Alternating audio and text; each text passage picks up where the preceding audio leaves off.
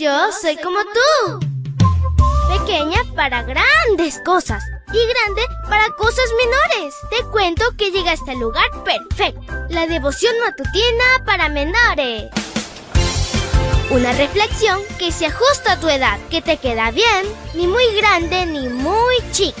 Adelante y bienvenido a nuestro mundo.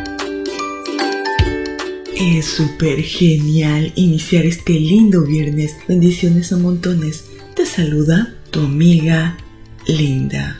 Y el versículo para hoy se encuentra en Nahum 1.7. Búscalo en tu Biblia y lo lees junto conmigo. Dice así, el Señor es bueno, es un refugio en horas de angustia, protege a los que en Él confían. Y la historia se titula Nahum el nombre Naum significa consolación, según el primer versículo era originario de Elcos. Su mensaje, que se divide en nuestras Biblias en tres capítulos, es un anticipo del severo castigo y destrucción de Asiria y su ciudad capital Nínive.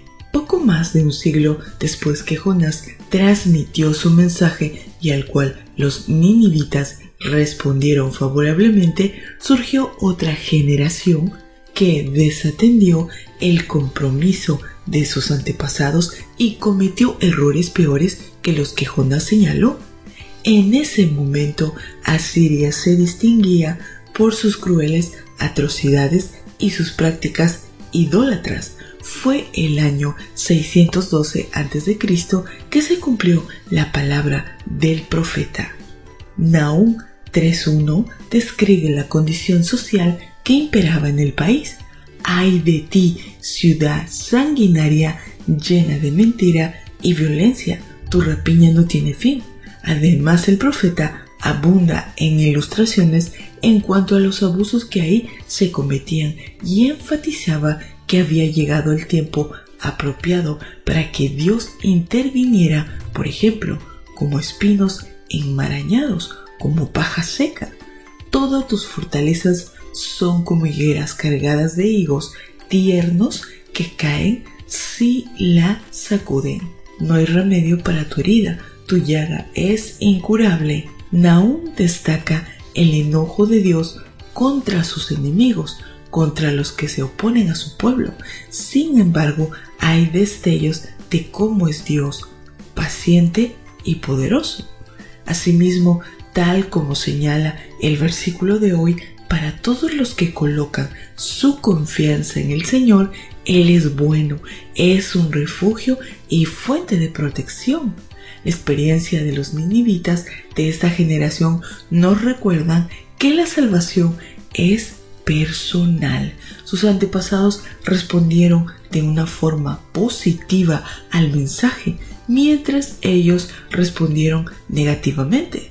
Por lo tanto, que tus padres y abuelos acepten el mensaje es una bendición, pero no te garantiza tu salvación, sino solo tu propia resolución de vivir en pacto con Dios. Por otra parte, los judíos no podían caer en la arrogancia y alegrarse de la desgracia de Nínive, pues 26 años después los mismos que los destruyeron se iban a encargar de arrasar su ciudad también.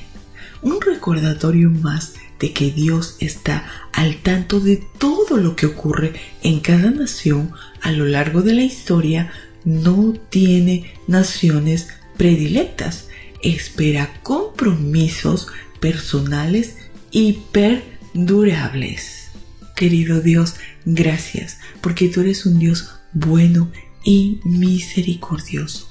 Hoy pedimos tu ayuda, Señor, porque queremos entregarte nuestra vida, nuestro corazón, todo nuestro ser a ti. Gracias, porque sabemos que tú cuidas de cada uno de nosotros. En el nombre precioso de Cristo Jesús.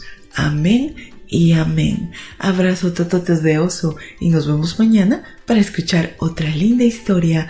Hasta luego. Hoy creciste un poco más. ¿Qué?